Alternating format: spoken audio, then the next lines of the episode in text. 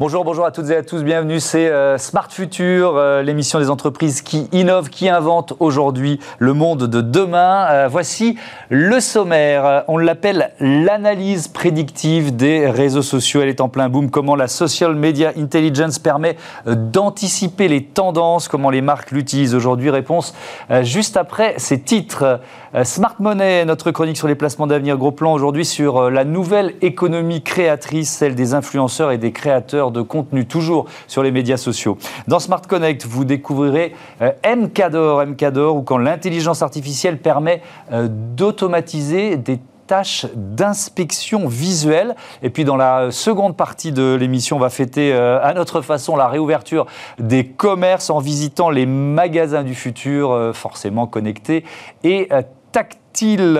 Mais d'abord, on flaire les tendances de demain sur les réseaux sociaux. Bienvenue dans le futur.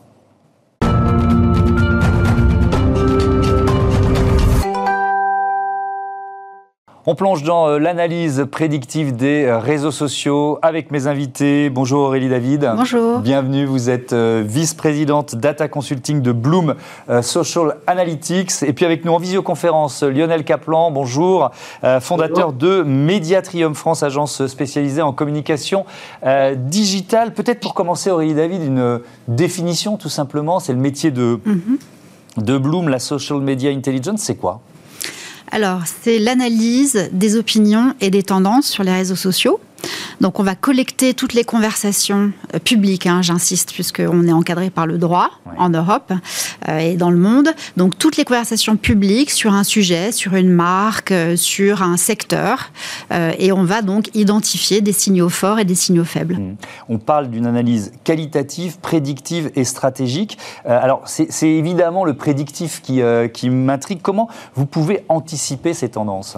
Oui, alors bon, nous on parle moyennement de prédiction on parle justement d'anticipation plutôt. Euh, c'est-à-dire que les réseaux sociaux sont un reflet de la société. Donc ils ont aussi, comme la société, un aspect chaotique. Euh, donc avec euh, parfois des sujets qui vont s'envoler à la lumière d'un événement ou d'une déclaration. Hein. Donald Trump était assez fort pour créer comme ça le chaos sur les réseaux sociaux. Donc ce qu'on va faire nous, c'est qu'on va en gros détacher ce qui est du bruit de fond donc ce qui est de la conversation de fond, qui anime vraiment les communautés, de ce qui est du bruit. Donc il y a des bruits qui ont du sens, signifiant, et il y a des bruits qui sont uniquement des bruits qu'on va traiter comme tels, donc qui sont dus, encore une fois, à un épiphénomène euh, qui ne crée pas de tendance. Voilà, donc nous, on est dans l'anticipation. Euh, Lionel Kaplan, on, on, parle aussi de social listening. Vous le pratiquez aussi, vous, chez Mediatrium France? Qu'est-ce que vous pensez de cet outil? Oui, tout à fait. Le, social listening, ça va tout à fait dans, cette optique-là. C'est le fait, en fait, euh, de, de, regarder un petit peu les conversations euh, qui se font autour d'un sujet ou d'une marque ou d'une personnalité même. Euh, on parle parfois aussi même de monitoring. Donc, on va utiliser des, outils, des logiciels en ligne pour capter les conversations, les commentaires d'internautes, que ce soit sur des plateformes sociales, des forums, un petit peu partout sur Internet. Effectivement, comme ça a été dit, des conversations publiques pour les analyser et pour savoir déjà quelles sont les thématiques abordées. Est-ce que c'est plutôt positif, négatif, un peu des deux? Et à partir de là, on va pouvoir aussi établir la réputation en ligne euh, d'une marque, d'une personnalité ou euh, même d'un sujet, euh, savoir un petit peu ce qui se dit sur le sujet. Donc ça, marche comment, Lionel Kaplan Tout simplement à partir de, mots-clés qui sont identifiés. Euh, euh, quelle est la part voilà, euh, d'intelligence artificielle dans, dans, la mécanique dont vous venez de parler? Alors effectivement, ça marche en fait comme des moteurs de recherche, c'est-à-dire que vous allez euh, mettre, comme vous l'avez indiqué, des mots-clés, différents mots-clés. Alors le souci, c'est que parfois vous allez avoir euh, un mot-clé qui va correspondre à, plusieurs définitions, voire à une marque et une définition. Je vous donne un exemple très simple, je ne sais pas si j'ai le droit de citer des marques. Allez-y, allez-y. Allons-y, donc orange, la, marque que vous connaissez tous, bon, c'est aussi une couleur. Donc si vous mettez dans le moteur de recherche orange, forcément vous allez tomber sur des conversations qui vont parler euh, de la couleur orange, mais aussi de la marque. Ou encore avocat, ça peut être le fruit ou ça peut être la profession. Donc euh, du coup, il va falloir euh, d'une part, donc il y a l'intelligence artificielle qui va essayer un petit peu, selon les, les mots qui sont autour du mot-clé qu'on recherche, l'intelligence artificielle va essayer un petit peu de nettoyer justement tout le bruit qui ne correspond pas au sujet que l'on recherche. Euh, donc ça, c'est l'outil qui va faire ça euh, via son intelligence artificielle. Mais nous, on recommande toujours d'avoir quand même une part humaine euh, qui va déterminer si effectivement la conversation correspond vraiment à notre sujet ou pas, et qui va aussi corriger ce que l'intelligence artificielle n'arrive pas forcément à faire, c'est-à-dire parfois lorsque c'est un peu ambigu, lorsque c'est ironique, ou lorsque par exemple, je sais pas, je parle d'un restaurant et je vais dire le service est formidable, mais par contre la qualité du repas a été euh, euh, très mauvaise. Là, on a deux euh, de sensibilité négative et positive. Et donc parfois, ça va être l'humain, ça va être une personne qui va réussir à déterminer si il faut classer dans positif, négatif ou dans telle ou telle thématique. Euh, Aurélie David, comment vous utilisez justement euh, cette intelligence artificielle? Parce que l'une des promesses de Bloom, c'est d'analyser plus de données que les autres. Euh, donc forcément, la machine, elle est là pour ça. Plus de données pertinentes. Oui. Parce que plus... Oui. oui, alors comme le disait Lionel, on part de mots-clés au départ, mhm. mais notre technologie, par inférence sociale, va aller chercher des contenus qui ne comportent pas ces mots-clés. Un exemple très simple, une marque poste une publication. Mhm. Les euh, utilisateurs, les clients, les fans répondent et ne citent pas la marque. Un outil simple, comme il fonctionne comme un moteur de recherche, ne va pas prendre les commentaires. Mhm.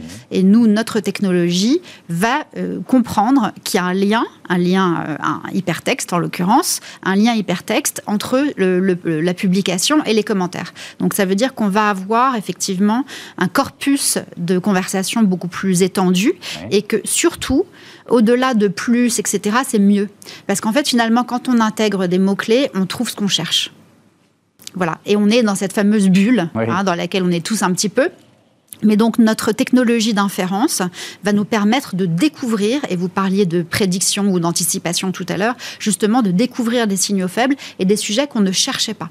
Sinon, on est enfermé finalement dans une problématique avec son client. Et, l'humain, il, il, euh, il, intervient à quel moment? L'humain intervient bien évidemment. Donc nous, on va remonter, nos algorithmes vont remonter toutes ces données et nous signifier celles qui, ont le plus de chances de faire sens et celles qui ont le plus de chances euh, de faire du bruit mais c'est l'humain qui va décider finalement. Donc la machine va proposer, mhm. va nous dire dans le cas d'Orange par exemple, voilà, là c'est trop associé à une couleur, tu devrais l'exclure, mais finalement si on n'a pas envie de l'exclure, c'est l'humain qui décide. Donc c'est toujours l'humain mhm. qui a le, dernier mot en effet. Et, et, ensuite, alors ensuite il y a ce que vous en faites. Mhm. Euh, j'imagine, je, vais vous poser la même question à l'un et à l'autre, je commence avec vous Aurélie David, que ensuite vous, vous, vous adaptez les, les campagnes euh, à chaque réseau social c'est-à-dire on va pas, on va pas proposer évidemment la même campagne, je sais pas sur Facebook ou sur euh, Instagram, quoi. Bien sûr, parce que de toute façon, alors déjà il y a des modes d'interaction différents, il y a des formats différents, et puis il y a aussi des communautés différentes, très différentes. Nous, notre vraiment notre unité d'analyse, c'est la communauté. Donc on regarde les communautés des marques, les communautés autour des secteurs, mhm. et donc il y a des communautés qui euh, ont des affinités, des modes d'interaction et des sujets de prédilection très différents en fonction des réseaux sociaux. Donc on va s'adapter bien évidemment à tout ça pour que le message de la marque ou de l'institution passe le mieux possible et soit le mieux compris possible. Euh, Lionel, même question et peut-être avec une, incidente. Est-ce qu'il y a des, marques qui, euh, euh, qui sont plus fortes sur certains réseaux sociaux et moins sur d'autres? Vous voyez ce que je veux dire? Alors, euh, je ne saurais pas vous dire quelle marque, est, parce que chaque, chaque marque a ses outils, euh, ses agences euh, et a ses community managers ou ses social listeners. Mais en fait, on remarque que de plus en plus, les marques ont besoin d'analyser ce qui se passe sur les réseaux sociaux et pas uniquement dans leur communauté, mais aussi notamment sur Twitter, dans l'ensemble du réseau social. Twitter, c'est un, un, exemple vraiment important. On a récemment une marque d'eau minérale qui a été un petit peu instrumentalisée par euh, des médias et des politiques euh, et elle s'est retrouvée un petit peu dans une polémique euh, autour d'une fête religieuse en fait alors qu'au départ il n'y avait pas vraiment de polémique sauf que ça a été monté en épingle. Et en fait les outils de social listening permettent de savoir d'où viennent d'où vient la polémique et donc, du coup, de prendre les bonnes décisions. Est-ce qu'on doit réagir ou pas? Est-ce qu'on doit s'excuser ou pas? Est-ce qu'on a instrumentalisé ou pas? Donc, c'est de plus en plus important euh, aujourd'hui de vraiment euh, vérifier d'où viennent les sources, qui sont les détracteurs et qui sont au contraire les ambassadeurs de la marque. Ça veut dire que c'est un outil de communication de crise aussi, Lionel Kaplan alors voilà, là c'est tout à fait l'exemple que je vous ai donné. C'était euh, euh, important d'être outillé euh, avec du social listening parce que c'était euh, vraiment euh, un cas de communication de crise.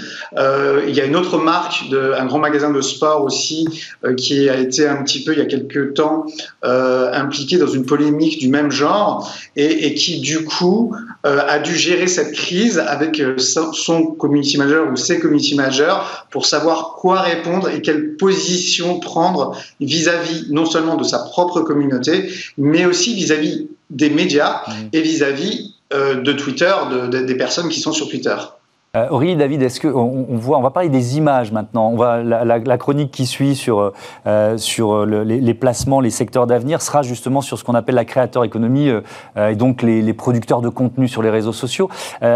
Est-ce que c'est aussi un moyen, euh, les, outils, l'intelligence artificielle tels que vous l'utilisez, de détecter les tendances en matière de, création, justement, et peut-être de les utiliser euh, ensuite euh, pour les marques que vous conseillez? Bien sûr.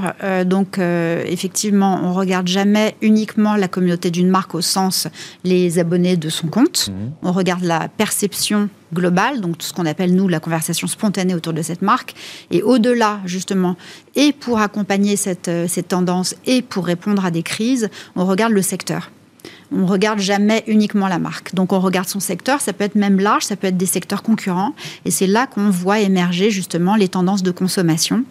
Euh, donc aujourd'hui, par exemple, euh, euh, tout ce qui est homegrown, donc par exemple dans, dans, tout ce qui est alimentaire, les gens qui, qui, ont des potagers, même un petit bout de balcon. Mmh. Donc on a détecté ça bien en avance de phase. C'est un signal faible qu'on communique avec nos clients pour justement qu'ils aient une bonne compréhension de leurs consommateurs et de ce qui se joue, même si l'action s'en suit pas tout de suite, parce que quand c'est un signal faible, c'est pas forcément une priorité pour la marque, mais en tout cas oui. Et donc on a travaillé avec des marques de mode, des marques de luxe euh, sur ces sujets-là, notamment sur les jeux vidéo qui sont devenus un, vecteur euh, vraiment euh, dans, les six mois passés, mhm. un vecteur très important pour des grandes marques de luxe. Est-ce qu'il y a des, nouveaux réseaux sociaux là qui, qui, émergent depuis quelques mois et, que vous avez intégrés à, à vos bah, Il y a TikTok qui est pas vraiment nouveau, mais qui a une croissance incroyable mhm. puisqu'ils sont passés en juin 2019 euh, de 4 millions à aujourd'hui plus de 11 millions, donc c'est équivalent à Twitter. Hein. Twitter, c'est 12 millions. YouTube, c'est 49 millions hein, en France. Donc YouTube est vraiment colossal. Euh, on, analyse YouTube aussi, bien sûr. Donc oui, il y a TikTok. Et ce qui est intéressant avec euh, ce nouveau réseau social, c'est qu'on a longtemps pensé, les marques y compris, que c'était un réseau social d'adolescents et d'adolescentes. Et aujourd'hui, on voit notamment dans le conflit euh, israélo-palestinien qu'il a servi énormément de vecteur à la mobilisation et à l'information. Donc il est en train de se transformer. Les politiques s'en emparent aussi, et les marques. Donc on, on intègre bien évidemment. Alors on fait des choix. Nous, comme on a choisi d'intégrer la donnée de manière très profonde, donc d'aller chercher toutes les conversations.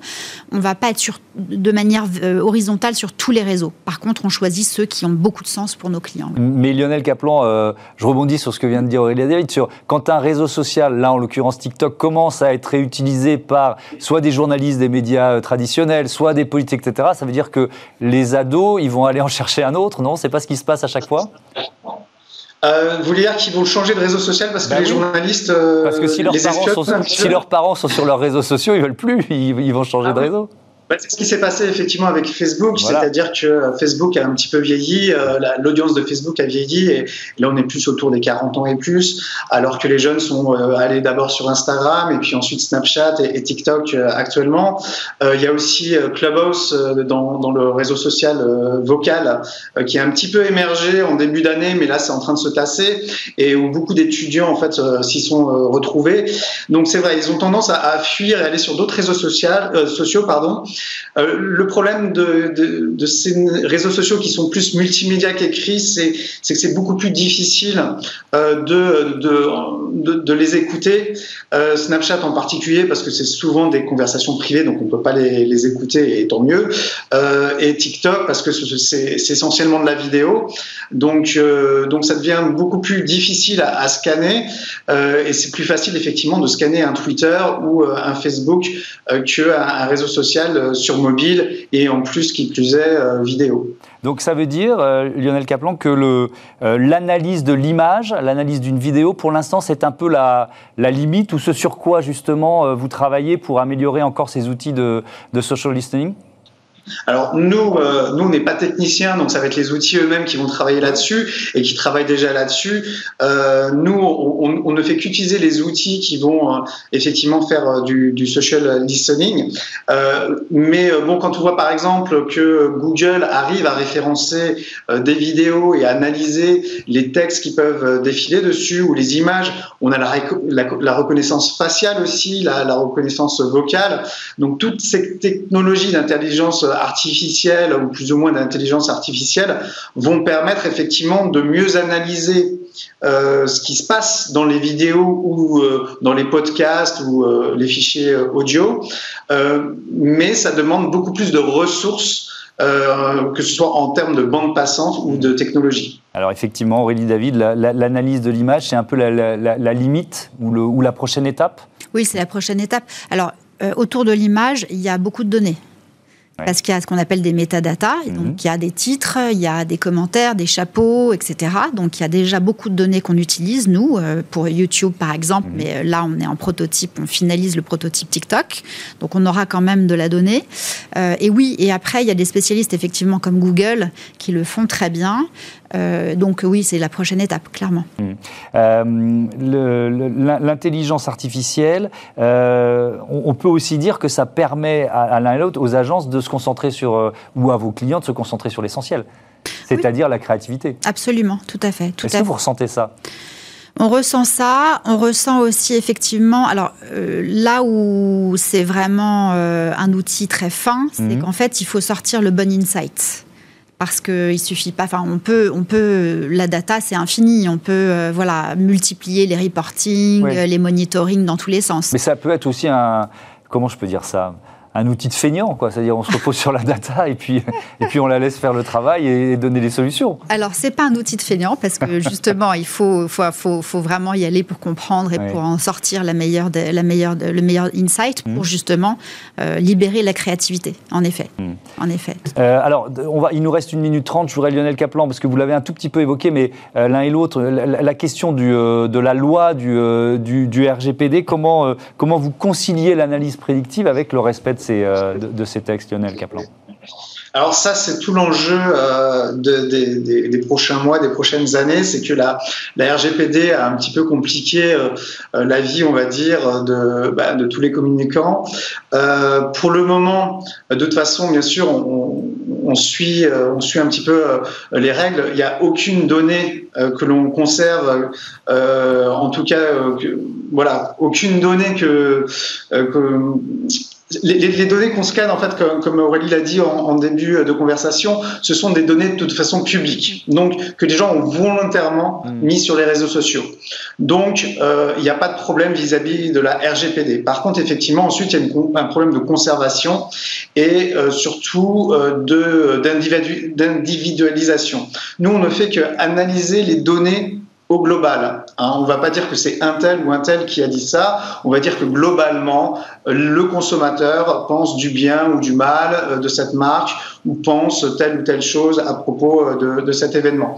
Donc du coup, on ne va pas individualiser euh, les propos et ça c'est essentiel pour être conforme à la RGPD. Mmh. Merci beaucoup, merci à, tous les deux d'avoir participé à, ce débat. On passe donc à Smart Money, on va rester, je le disais, hein, sur le, le thème dans l'univers des réseaux sociaux avec les créateurs de contenu. Retrouvez Smart Money au cœur de Smart Future avec eToro, leader mondial des plateformes de trading social.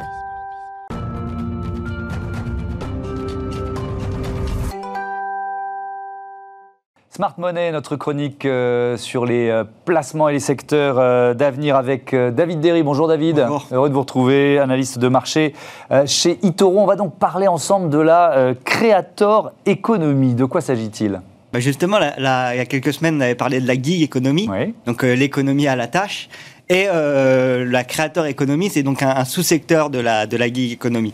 Donc on pourrait le traduire par euh, économie des créateurs en, français. Mmh. Et ça consiste en quoi en fait C'est toutes les personnes qui vont créer du contenu sur euh, les réseaux sociaux, sur Internet. Donc ça peut être aussi un blog, une newsletter ou ce genre de choses, et qui vont gagner un revenu grâce à ça. Donc c'est ça ce qu'on appelle la, la créateur économie. Mmh. Et aujourd'hui, on voit que c'est quelque chose qui se développe de plus en plus, notamment avec l'arrivée de la, la, monétisation sur sur les réseaux sociaux. Hmm. Euh, et ça représente quel marché, justement, aujourd'hui? Alors aujourd'hui, c'est un marché euh, de 50 millions de, personnes. Euh, donc le marketing d'influence, en termes de, chiffres, en 2020, c'était 8 milliards. En 2022, ça devrait représenter de 15 milliards. Donc c'est quand même presque le double de la taille actuelle. Et il y a 50 millions donc, de personnes qui sont considérées des travailleurs de la créateur économie. il y a 47 millions de particuliers et a 3 millions justement de, professionnels. Euh, ce qui est intéressant de constater, c'est que sur les 3 millions de professionnels, la majorité utilisent YouTube comme euh, source de revenus pour créer du contenu, mhm. alors que pour les amateurs, c'est plus euh, Instagram qui, qui est la source principale. Et ensuite, on voit que Twitch euh, en général est la, est la troisième euh, plateforme pour euh, la création de contenu. Donc le, podium, c'est YouTube en 1, Instagram en 2 et Twitch en, en 3. comment investir sur, sur ce marché? Quels conseils vous pouvez donner? Alors on vient d'évoquer YouTube et ce genre de choses. Donc les, les, GAFAM sont, sont très présents. Hein. Google avec YouTube, Amazon avec, avec Twitch, même Apple avec notamment l'Apple Music, l'Apple Store. Mhm. Euh, donc, si on peut investir directement en investissant dans les GAFAM, un autre moyen pour investir dans la créateur économie, ce serait directement euh, d'investir sur euh, Twitter, par exemple. Hein. alors, Twitter, on le réseau social Twitter, mais ils ont aussi investi notamment dans Revue, qui est un, outil qui permet en fait d'envoyer des newsletters à ses, à ses, followers Twitter, mais aussi sur Medium, qui permet à, tous de créer un, blog euh, sans avoir besoin de, coder. Mhm. Ensuite, euh, pour les personnes qui sont intéressées pour investir dans la créateur économie, ils peuvent aussi investir dans Snapchat, qui est un des, des principaux acteurs de ce domaine, ou sinon sur euh, Spotify, pour ceux qui préfèrent par exemple soutenir les créateurs de contenu audio plutôt que les créateurs de contenu vidéo, ou même par exemple pour ceux qui sont intéressés par l'industrie du jeu vidéo, ils peuvent investir dans Roblox euh, sur lesquels les gens peuvent créer eux-mêmes leurs jeux vidéo et donc euh, leur contenu. Mmh. Euh, donc il y, a beaucoup de, petites entreprises aussi, hein, c'est ce, que, ce que vous disiez, puisqu'on est dans un univers d'indépendants et de, créateurs multiples, c'est ça? Exactement, bah, c'est un univers qui est tout nouveau. Hein. Mmh. Par exemple, on parlait de YouTube, Facebook, ça a une quinzaine d'années maintenant, donc on en est vraiment au début. On a vu maintenant, il y a à peu près 5 ans, la monétisation arriver sur, les, sur les réseaux, mmh. et on voit aujourd'hui justement qu'en plus d'être des créateurs de contenu, ils deviennent aujourd'hui les, gens qui, travaillent dans la créateur économie des vrais, des vrais chefs d'entreprise. Euh, donc ils essayent aussi de trouver d'autres moyens pour monétiser leur contenu, hein, en plus de la publicité. Donc on peut penser par exemple au, sponsoring, à la création d'un e-shop ou ce genre de choses. Mhm. Mais on voit que c'est vraiment euh, des questions très importantes euh, pour les créateurs de, contenu. Oui, d'être un peu moins en dépendance vis-à-vis de la, plateforme. qui les héberge, c'est ça Exactement. Et donc, euh, ce qui est intéressant de, constater sur euh, ce secteur, c'est que même si c'est tout nouveau, aujourd'hui, d'après une récente étude, il y a plus d'un tiers justement des, enfants américains qui préféraient devenir youtubeurs ou qui, souhaiteraient devenir youtubeurs, euh, comparé à 11% euh, qui souhaiteraient devenir astronautes. Donc on voit que c'est quand même quelque chose qui attire de plus en plus euh, de monde. Et donc ça devrait continuer à, se développer d'ici les prochaines années. Oui, effectivement, c'est un bon indicateur du développement futur de euh, la créateur économie, on pourrait dire la nouvelle économie créative, parce qu'il y a déjà une économie créative avec voilà, tout, tout, tout, tout, le business du cinéma, du théâtre, des jeux vidéo, etc. Donc moi je l'appellerais la nouvelle économie créative. Merci beaucoup David Derry, je rappelle que vous êtes analyste de marché chez Itoro. On passe euh, à Smart Connect. Tout de suite, les mutations du e-commerce. Retrouvez Smart Connect au cœur de Smart Future en partenariat avec Cdiscount.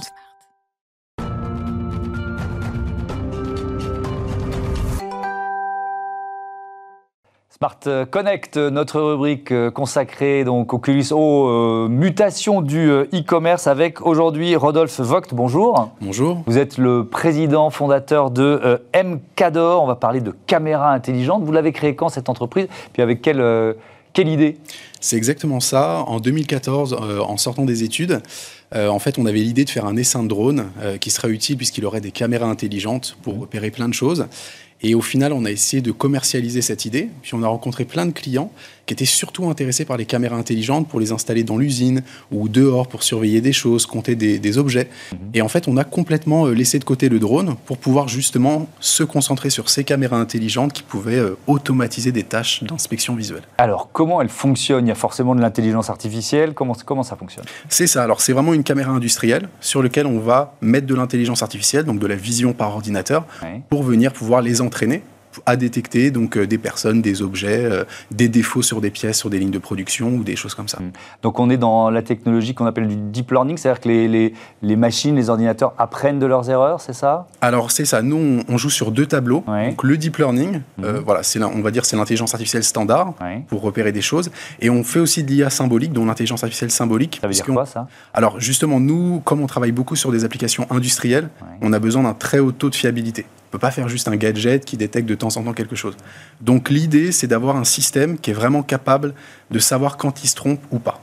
Et donc c'est là où on utilise des systèmes un peu plus, euh, un peu différents du deep learning. Elle remplace l'œil humain. Alors, est-ce que c'était des tâches qui étaient faites par des humains auparavant, euh, ou est-ce qu'elle devient complémentaire d'un œil humain? Comment Alors, soit on assiste l'œil humain, soit on le remplace complètement.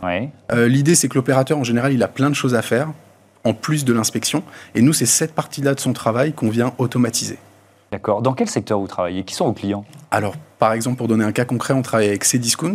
Euh, donc voilà, ils ont leurs opérateurs qui doivent effectuer des inventaires, donc ils doivent stopper pendant un moment euh, euh, la production pour regarder où sont les palettes, les compter, etc. Nous, on va installer nos caméras intelligentes sur leur chariot et nos caméras vont, pendant que les chariots se déplacent, vont compter, détecter où sont les palettes, où sont les produits, pour que l'inventaire soit fait de manière automatique et perpétuelle. Mmh. Et ça permet aux opérateurs de se concentrer sur d'autres, types de, euh, de, tâches. vous, vous, le disiez, vous n'avez pas le droit à l'erreur, parce qu'il y a certains secteurs qui sont des secteurs parfaitement, enfin même beaucoup plus sensible encore, et euh, euh, où, il faut que la, caméra fasse du 100% C'est ça. On travaille notamment euh, dans le domaine de, du satellite ou de l'aéronautique.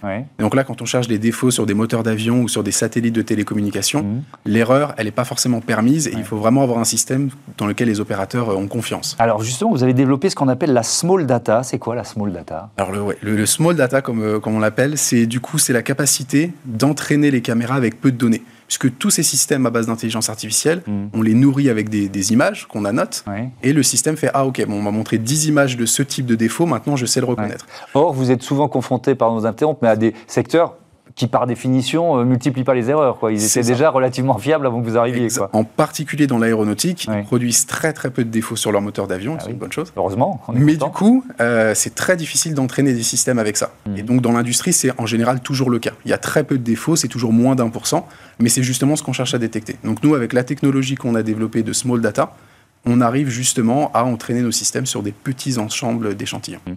Euh, vos caméras, elles peuvent filmer dans l'espace public comment euh, vous respectez la RGPD Alors du coup, nous, nos caméras, elles anonymisent euh, toute information sur les personnes. Donc dès qu'il y a des personnes, elles sont complètement euh, retirées de l'image. Ou les images sont, floutées. Alors c'est encore plus que flouté, c'est complètement masqué.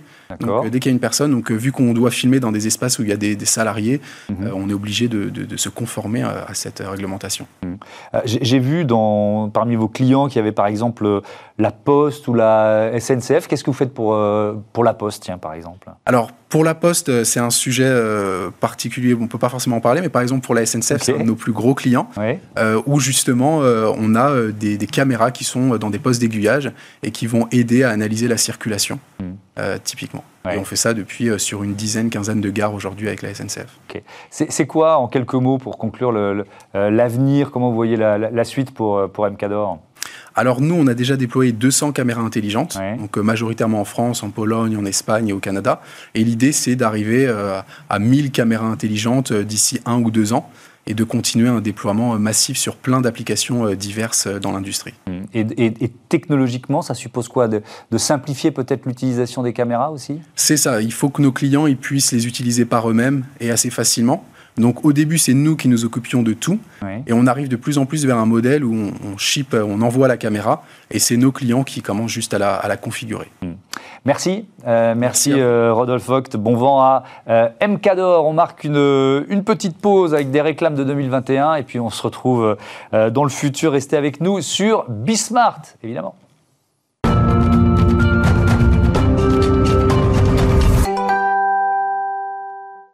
La seconde partie de Smart Future consacrée, euh, comme chaque semaine, à la ville intelligente. Dans la prochaine demi-heure, on va découvrir comment euh, l'analyse des euh, données permet aux villes d'optimiser leur réseau de transport public. Guillaume Gibon, le cofondateur de CTO, sera mon invité. Tout à l'heure, avec la chronique d'Olivia Yared-Aubré, on va découvrir ce nouveau magasin connecté ouvert par Nike dans la ville chinoise de Guangzhou avec une promesse de shopping ultra puisque le débat de Smart City est consacré au magasin du futur. C'est parti. Réinventons la mobilité de demain dans Smart City avec SEAT. Bienvenue dans Smart City, bienvenue dans les magasins du futur. Et pour en parler, j'accueille Christophe Prader. Bonjour. Bonjour. Le président de BETC Design, heureux de vous accueillir. Et puis avec nous euh, au téléphone, euh, Clémence Sanlis, qui est euh, directrice du projet Hope. Est-ce que vous m'entendez bien? Je vous entends très bien. Bon, merci d'être là, euh, vous aussi. Euh, alors, question traditionnelle dans cette émission, si on se projette euh, en 2040, si je pousse la porte d'un magasin, Christophe Prader, qu'est-ce qui pourrait me surprendre? Je sais que ce n'est pas forcément facile de répondre à cette question. Alors en fait, euh, à la question du magasin du futur, je pense qu'il faut d'abord se poser la question de l'usage. Mmh. Et, en fin de compte, c'est en imaginant de nouveaux usages qu'on pourra imaginer ou qu'on pourrait imaginer le magasin du futur. Et, en fait, ce sont les nouveaux usages qui définiront la réalité physique de ces points de vente. Et on peut dire que, bien évidemment, et là on n'apprend rien à personne, c'est que le digital sera le principal facteur de transformation. Euh, et il l'a été encore récemment par rapport aux événements euh, sanitaires auxquels on été confrontés. Et on s'est rendu compte qu'il y a deux facteurs de modification des usages qui vont être celui de la distanciation. C'est-à-dire que l'on assume d'acheter un produit ou une marque que l'on ne connaît pas physiquement qui est assez nouveau, puisqu'habituellement, on achète en évaluant physiquement, mhm. sensoriellement un produit ou une marque. Euh, et la deuxième chose, c'est l'idée qu'en fin de compte, puisque l'accès au marché est, est dématérialisé, il n'y a plus besoin d'avoir un gros cash flow, un gros fonds de roulement pour produire suffisamment de produits et équiper suffisamment de magasins pour être présent. Et on a droit à être distribué sur la promesse d'un produit qui n'est pas encore fabriqué. Et donc ça, c'est euh, la porte ouverte à un autre facteur qui est corrélé à ça, qui est la customisation de masse, puisque puisqu'on ne produit pas les produits avant de les vendre, on peut les concevoir ou les différencier au moment de les envoyer. Et donc, en fin de compte, c'est que ça permettra sûrement de développer la customisation de masse, qui n'est pas qu'une customisation stylistique, mhm. mais même presque morphologique. Adidas a commencé à générer en magasin des semelles de chaussures qui sont euh, dessinées et formées en fonction de votre voûte plantaire scannée dans l'instant où vous achetez le produit. Est-ce que ça, permet aussi de renforcer, vous travaillez beaucoup sur la culture des, euh, des marques? Tout à fait. Est-ce que ces outils, ça permet de renforcer la culture des marques finalement? Alors c'est une question très intéressante puisqu'effectivement, dans la mesure où il y a plus de dimensions tangibles, euh, quand on a une vision d'une marque, on peut avoir une vision quasiment anthropologique de la marque, c'est-à-dire euh, de s'attacher à ces systèmes de croyances. Pourquoi quelqu'un croit en une marque, au-delà du rationnel, de comprendre pourquoi il achète un produit. Et en fait, aujourd'hui, le fait de digitaliser les marques, ça oblige donc les, les relations, pardon, que les consommateurs entretiennent avec les marques, ça oblige effectivement à porter le discours imaginaire de manière immatérielle. Et donc, à travers un discours, mais aussi à travers une imagerie, mmh. donc euh, de la vidéo, euh, de la démonstration, de l'expérience et du, passage d'expérience. Du contenu, du contenu éditorial presque. Exactement, tout à, fait, Et d'où le rôle que prennent euh, les, ce qu'on appelle les KOL, les Key Opinion Leaders, mmh. qui font une partie du chemin par leur seule présence, puisqu'en fin de compte, si telle personne endosse telle marque, mmh. il lui apporte sa légitimité. Voilà. Alors, on va revenir un peu dans le magasin euh, physique avec vous, euh, Clémence Sanlis. C'est donc euh, ce projet Hope que vous avez lancé avec le cabinet Accenture. De, quoi il s'agit? Alors le projet, le Hope, c'est un, collectif de designers. En fait, euh, on est euh, on est neuf euh, et en fait on est un, un sorte d'agence tout risque en fait. on a des designers identitaires, des designers de, retail de très bon niveau qui ont travaillé de, de grandes agences dont, dont celle de, Christophe, des gens donc qui ont la, la maîtrise d'outils assez bonne maîtrise d'outils, mais qui travaillent autour de fait d'une colonne vertébrale de connaissances de l'offre et du marketing très forte en fait. Ce qui fait que notre travail et c'est pour ça qu'on le fait en, en accord avec avec Accenture, on travaille avec les ingénieurs et avec les, les, euh, experts financiers euh, d'Accenture, au-delà de leurs connaissances technologiques, il y a chez Accenture une dimension de conseil qui est hyper forte. Et en fait, nous, on est ceux qui mettent en musique l'histoire euh, et qui la font redescendre au niveau des produits, des, des, des, des gammes, des, des, référencements de produits, de toute l'expérience point de vente. voilà, parce qu'en fait, souvent la difficulté, c'est qu'on a beaucoup d'idées, on se projette beaucoup dans le futur. Enfin, je sais, vous travaillez, vous avez beaucoup participé à des brainstorming comme comme, comme beaucoup en agence. Euh, et on a plein plein d'idées, mais le truc c'est souvent qu'on n'arrive pas à, faire en fait les, les courroies de connexion avec euh, le, le, le, modèle marchand euh, euh du monde d'aujourd'hui. Mmh. Et on ne sait pas le faire. Et en fait, on, parce que les équipes elles, ont été silotées d'une certaine manière en interne dans les entreprises, parce que euh, on imagine toujours les choses on top, en POC ou des choses comme ça. Euh, et puis parce que souvent on oublie la dimension simplement comment on gagne sa vie hein. dans un espace de vente. il y a une question de mètres carrés. En fait, il y a une question de savoir comment on rentabilise des mètres carrés. Il y a toute une, une culture, une croyance interne de la distribution des magasins euh, qui existent aujourd'hui euh, et qu'il faut faire évoluer pour pouvoir finalement euh, bah, intégrer les nouveaux usages dont parle Christophe et, faire que ce soit eux qui construisent et qui hmm. deviennent le centre. Mais alors c'est des loisirs en fait. On dit ah bah on va faire une zone de, de détente au milieu du magasin. Clémence, Clémence je, vous interromps. Je sais pas avec la liaison c'est toujours compliqué par téléphone, mais pardon de vous, vous, couper la parole, mais on, a on a vu au début de votre intervention et je voudrais bien que vous vous puissiez décrire un peu ce que c'est ce projet d'open market. Qu'est-ce que qu'est-ce qu'il y a de, de, de fondamentalement nouveau et en quoi ça nous projette dans ce que peut être un supermarché de, de, demain bah, En fait, l'open market, c'est pas une. En fait, le, supermarché d'hier, il a été construit parce qu'on avait une volonté dans les 30 glorieuses de distribuer énormément de produits. On avait une problématique physique qui était comment est-ce qu'on met à disposition des tonnes et des tonnes de stock parce que ce que les gens, ce à quoi les gens aspiraient pour vivre mieux, c'était euh, beaucoup plus de stock, beaucoup plus de production, etc. L'open market, en fait, c'est la traduction d'un lieu qui est un lieu euh, ouvert à tous ces nouveaux flots et flux euh, de mouvements, de gens, de, de, gens, d'offres, de services. En fait, c'est la traduction physique de tout ce qu'on a appris grâce notamment au e-commerce euh, ce qu'on appelle les marketplaces sur Internet, où vous allez avoir euh, un endroit où euh, bah, les offres vont être adaptées, parce que c'est vous qui êtes le centre en tant que consommateur, à la zone locale parfaitement. Donc c'est des endroits qui sont complètement modulables pour, pour fait physiquement en fait, hein, dans leur mobilier, mmh. dans la façon dont ils sont structurés. Souvent d'ailleurs, on, on automatise tout ce qui est stockage pour pouvoir faire qu'on optimise l'utilisation de l'espace faire un espace qui est complètement libéré spatialement euh, et qui va nous permettre justement d'être euh, ouvert à toutes ces nouvelles euh, expériences.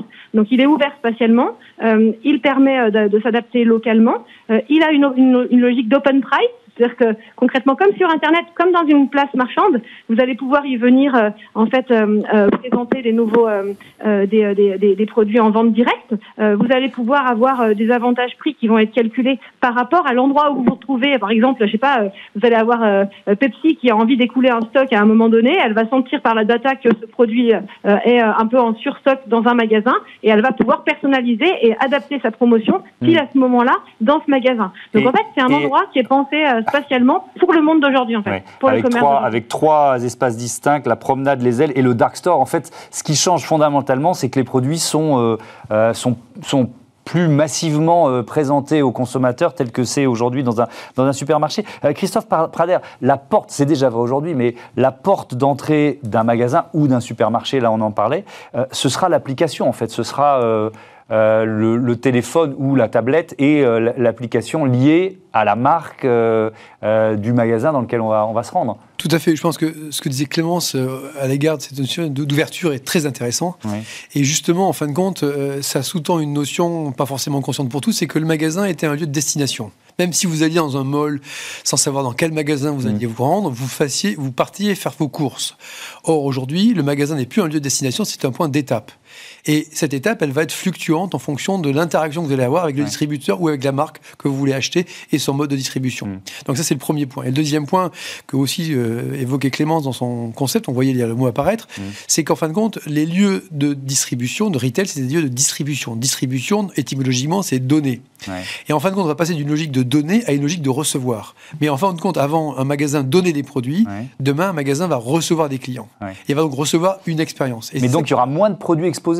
Ben, par nécessité, il y aura plus la nécessité. C'est pas nécessaire. Il n'y aura plus besoin d'avoir une disponibilité d'un stock par rapport à des couleurs ou des tailles, par mm. exemple, si je prends la mode, nécessaire, puisqu'en fin de compte, vous pourrez très bien essayer des choses et euh, les préparer à l'avance, ou les faire préparer, mm-hmm. ou les recevoir dans l'instant après votre visite du magasin. Et donc, si je vous entends bien, je, je reviens à cette idée, finalement, le, le parcours du client, mais c'est déjà le cas aujourd'hui, mais ce sera de plus en plus, il, commence devant son ordinateur, il commence euh, euh, sur, son, sur son téléphone, et, et le magasin, c'est simplement une étape dans ce parcours, c'est ça? Tout à fait. C'est-à-dire qu'avant, on avait, quand on faisait des schémas de parcours distribution, de parcours mmh. de consommateur, il y avait euh, d'un côté la maison, de l'autre côté, il y avait le magasin. Il y avait une flèche qui partait de la maison qui allait au magasin, et une qui partait du magasin et qui revenait à la maison. Mmh.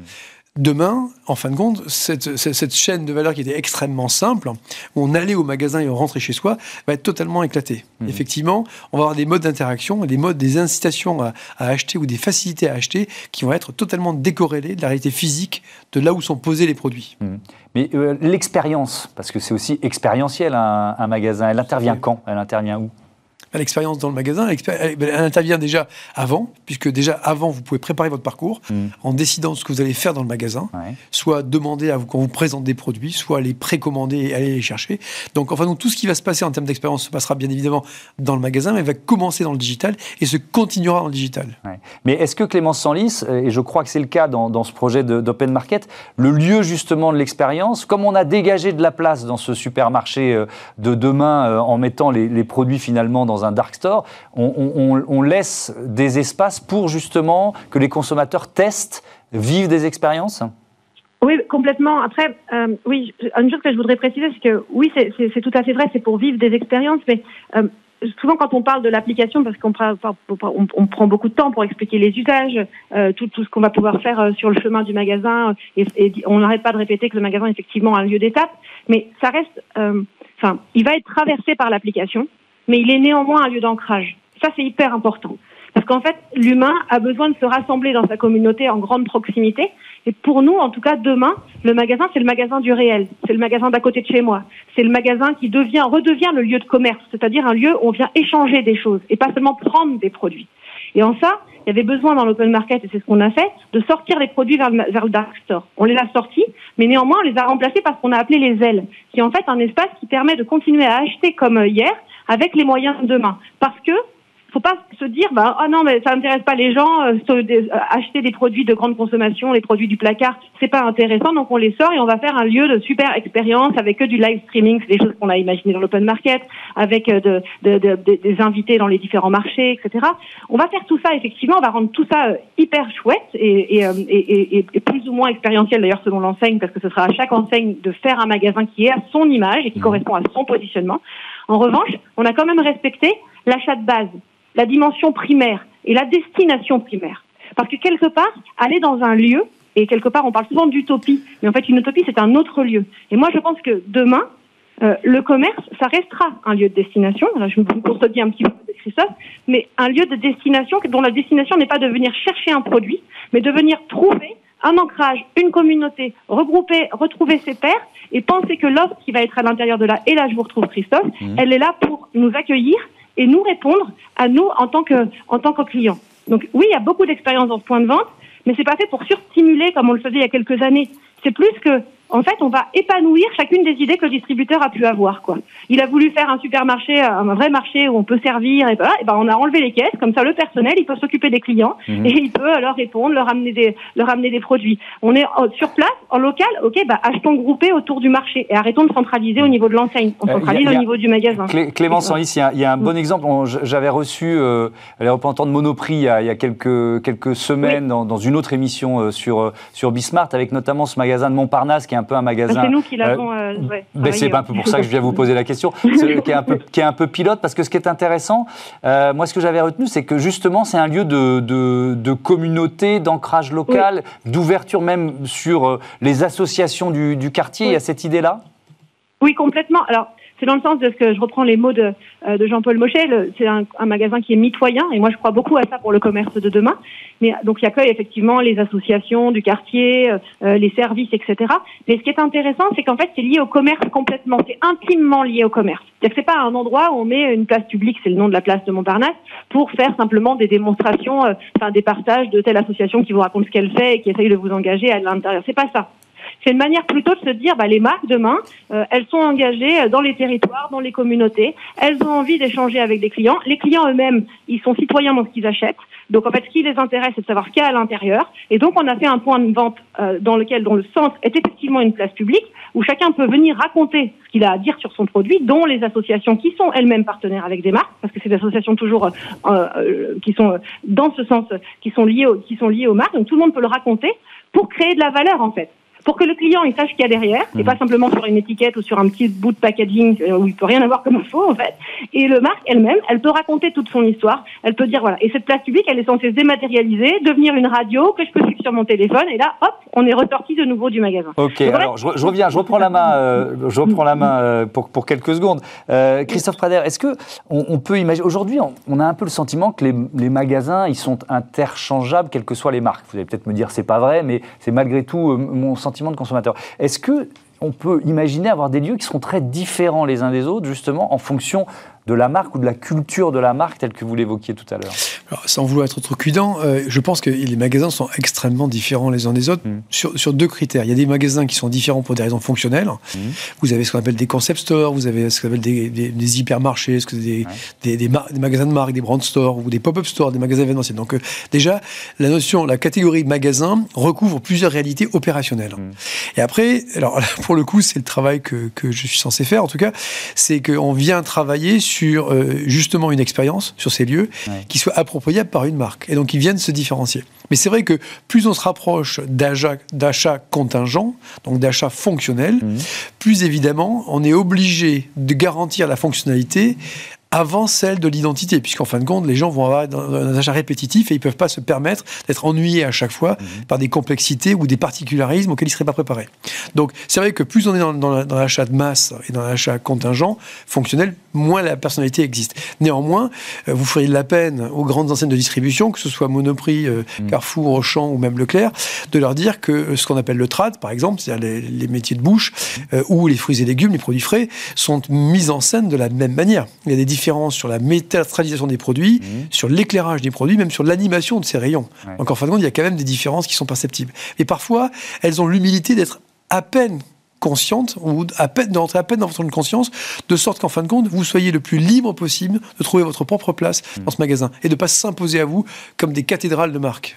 Est-ce que vous intégrez euh, la notion de réalité virtuelle, par exemple Est-ce qu'elle prend de la place dans, euh, de plus en plus dans les projets de, euh, de création de magasins ou d'univers de, ou de, marque que vous accompagnez? Alors, moi, humblement, je dirais non. Non. Euh, Parce que je, je, repense à l'expérientiel dont on. Tout à fait. moi, je pense que c'est plutôt le AI plutôt que l'IR. Ouais. C'est donc c'est plutôt euh, l'intelligence artificielle mhm. et, et, la big data qui est derrière, qui va apporter de nouvelles choses intéressantes en temps réel d'ailleurs, parce qu'on peut analyser des systèmes d'achat sur un réseau et faire en sorte que, par comparaison, on peut respécifier l'offre d'un magasin en fonction de ses différences par rapport à d'autres points de vente équivalents euh, que la, la, réalité virtuelle. On a eu une grosse sur la, voilà, sur Par contre, ce qui est très intéressant, c'est que la réalité virtuelle nous permet en conception, donc avant la production d'un magasin ou d'un concept de magasin, nous permet de valider des perceptions fonctionnelle et intuitive, émotionnelle, ensemble. On crée le jumeau numérique du magasin. Exactement. Et, on peut simuler mm. des, parcours d'achat ou des situations d'achat qui nous permettent de, de testraliser. Il y a des marques, d'ailleurs même des marques de grande consommation, mm-hmm. qui créent comme Procter par exemple, qui créent des, des magasins virtuels dans leurs sièges sociaux, justement où ils jouent avec euh, la réalité virtuelle pour voir comment des évolutions sur leur packaging prennent sens dans un linéaire avec une, mm. Alors restez avec nous, on va, on va maintenant découvrir ce que Nike euh, est en train d'inventer comme nouvelle expérience euh, en magasin. C'est la chronique euh, Horizon 2040.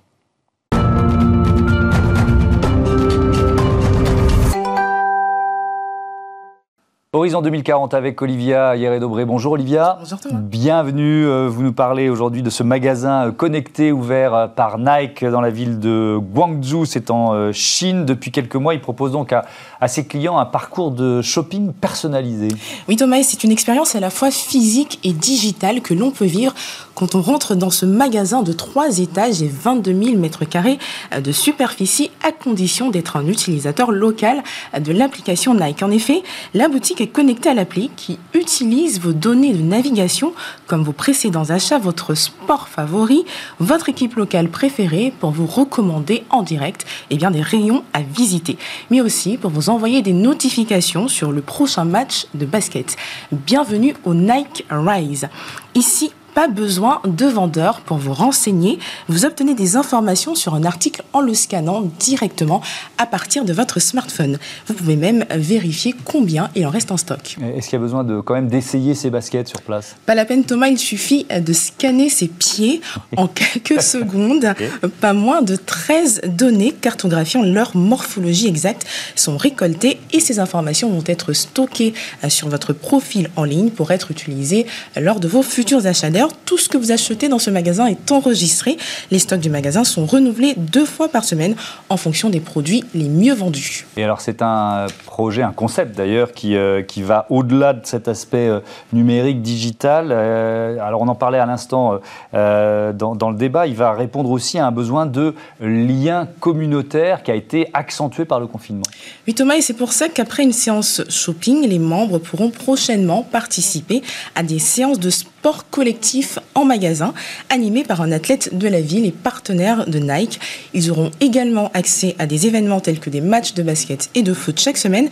Et selon Nike, c'est une opportunité pour ses membres de se connecter les uns aux autres par la puissance du sport. Mais ce concept est surtout destiné à augmenter la fréquence de visite en magasin, promouvoir la culture digitale de la marque et bien sûr booster les ventes. Euh, Christophe Prader, pour conclure, il nous reste un peu plus d'une minute trente. Moi, ce que je retiens, merci Olivia de, cette chronique, c'est quand même ce, c'est un risque qui va au-delà de, l'expérience en magasin, c'est qu'on soit un peu enfermé dans la bulle de ses habitudes. Parce qu'on est tellement scanné, on est tellement suivi, on, a, euh, on est tellement identifié par les marques qu'elles nous proposent ce que l'on a l'habitude de, consommer et d'aimer.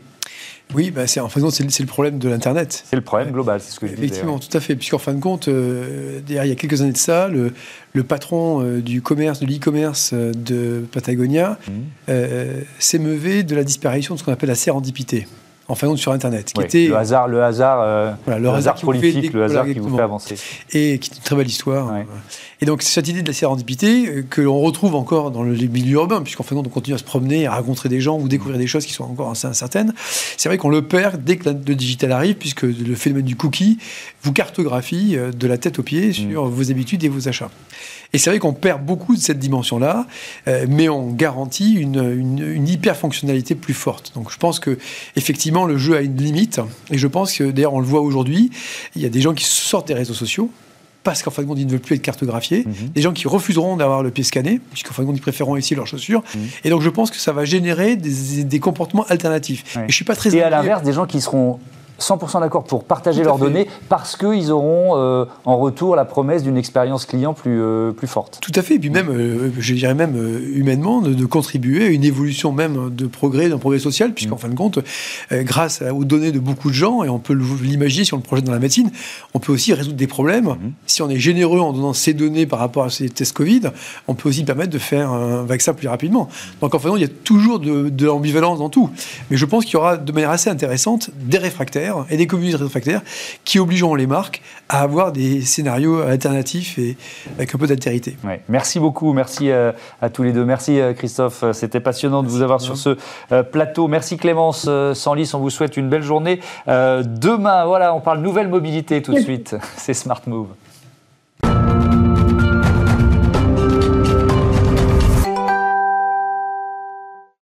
Smart Move avec euh, Guillaume Gibon, le cofondateur de Sitio. Bienvenue, bonjour. C'est quoi Sitio? Sitio, c'est un agrégateur de données de mobilité. On s'est créé il y a un petit peu plus de trois ans maintenant avec le groupe RATP et sa filiale RATP Dev. On travaille avec les autorités organisatrices de mobilité, les opérateurs de transport au sens large, pour collecter, fiabiliser et valoriser toutes les données de mobilité dont ils disposent.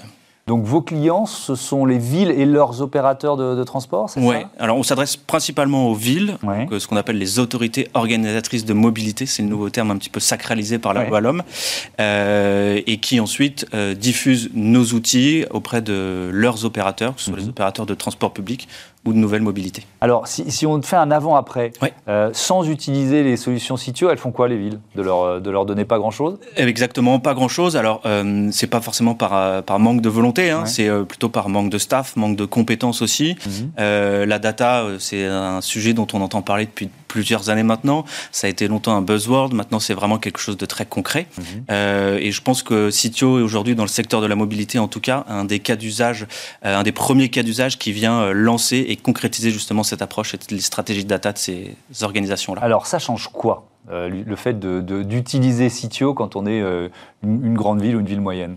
Bah, Disons qu'il y a de très nombreuses sources de données qui sont très hétérogènes les unes avec les autres, euh, qui sont euh, qui proviennent de systèmes plus ou moins récents.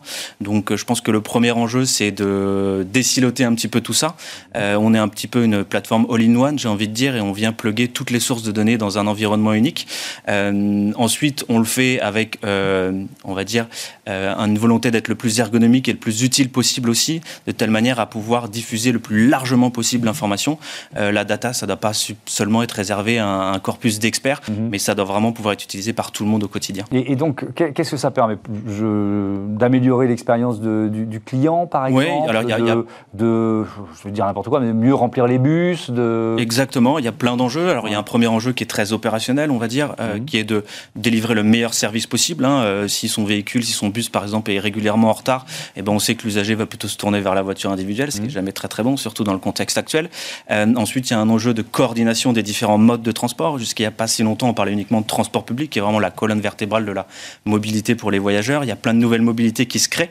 Et donc, euh, c'est très important d'avoir l'information pour pouvoir coordonner tout ça.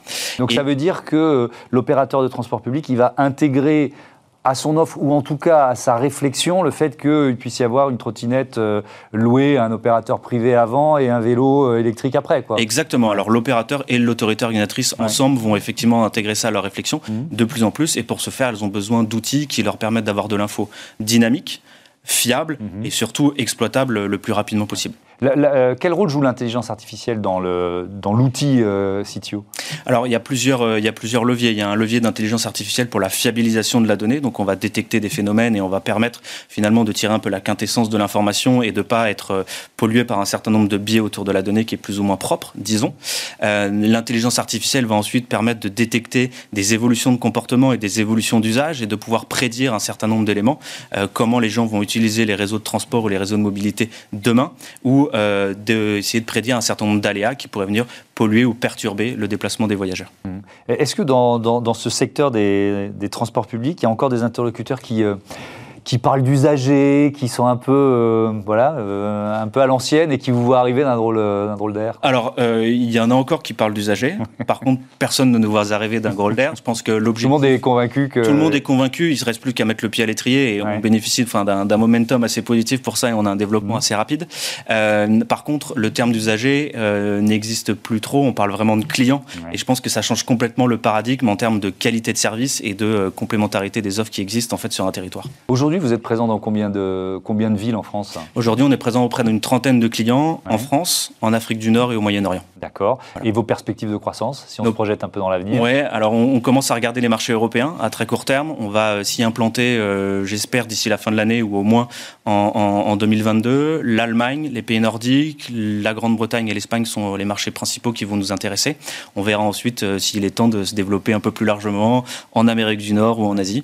Et voilà. Et notamment pour accompagner ce développement, j'en profite, euh, on lance une, une, levée de fonds euh, à partir du mois prochain justement qui vise à, voilà, à compléter notre tour de table et à nous permettre euh, d'accélérer et de renforcer nos positions de, qui sont déjà des, des belles positions de leader aujourd'hui en France. Et eh ben voilà, Bismart, c'est un bon endroit pour Exactement. une prochaine levée de fonds. Merci beaucoup, merci Guillaume. Merci Thomas. à bientôt sur Bismart. Voilà, c'est la fin de, de cette émission. Merci à Olivia Hieré-Dobré qui m'a aidé à la préparer comme toutes les quotidiennes Smart Impact de la semaine. Merci à toutes les équipes de Bismart, évidemment, évidemment ici en régie, et euh, à la rédaction et dans tous les, services. C'est toujours un bonheur de bosser avec vous. On se retrouve euh, le week-end prochain pour Smart Future et dès lundi pour Smart Impact. Salut à toutes et à tous.